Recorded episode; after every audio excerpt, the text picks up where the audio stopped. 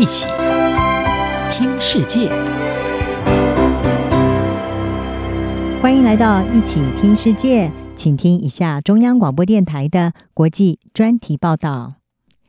今天的国际专题要为您报道的是：欧盟官方语言学问大，爱尔兰语升等费思量。欧盟在二零二二年的一月一号升级了爱尔兰语的官方还有工作语言地位，也让这个每天大约只有七万人所使用的语言获得了和其他二十三种官方语言平等的对待。这距离爱尔兰最初加入欧盟的前身欧洲经济共同体已经有将近半个世纪之久。如今，所有欧盟的文件都将会被翻译成爱尔兰语以及联盟的其他二十三种工作语言。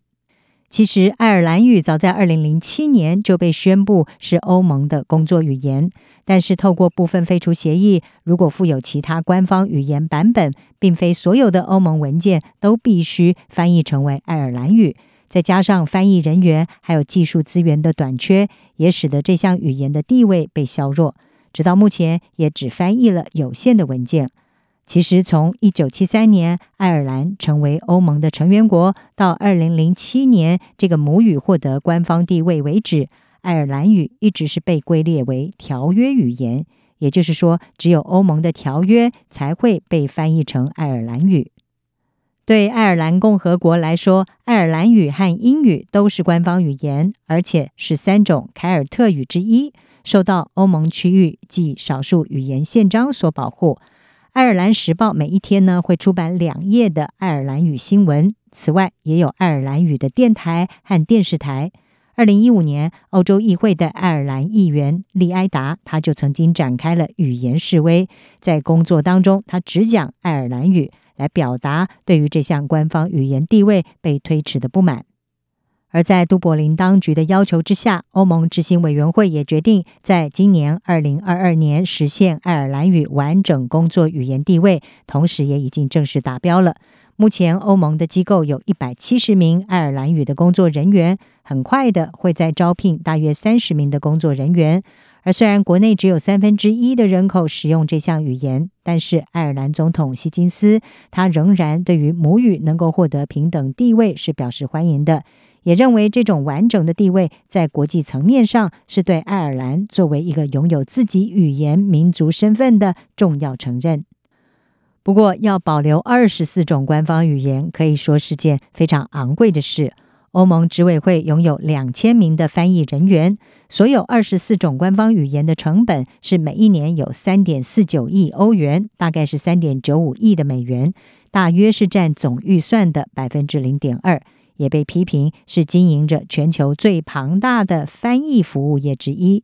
此外，虽然欧洲议会接受所有二十四种官方语言是工作语言，但是因为英语、法语和德语具有欧盟执委会程序性语言的更高地位，在节省时间还有金钱的情况下，也最常被使用。所以，只有公开出版物和外部通信才使用所有的官方语言。不过，尽管如此，强调整合团结的欧盟是支持语言多样性的。他们并不想独尊单一的官方语言，以避免形成一种核心势力的印象。欧盟的民众也普遍地认为，多元语言环境能够增加竞争力。在英国脱欧之后，英语的官方语言是不是会被降格，也曾经一度的引发质疑。特别是早在二零一六年，当时的欧洲议会宪法事务委员会的主席休布纳曾经放话说：“如果没了英国，就没有英语。”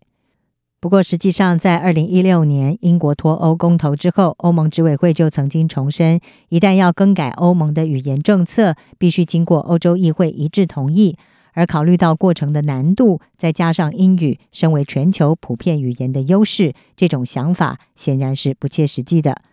而根据美国政治新闻网站 Politico 的报道，法国有意在英国出走之后，利用今年是欧盟轮值主席国的机会，要推动在欧盟以法语来取代英语的地位，包括在重要会议还有讨论当中只用法语，而且不设翻译，并且为欧盟的外交官提供免费的法语课程，希望能够加强法国文化输出影响力。究竟法国能不能够如愿，就让大家拭目以待吧。以上专题由吴宁康撰稿，还请播报。谢谢您的收听。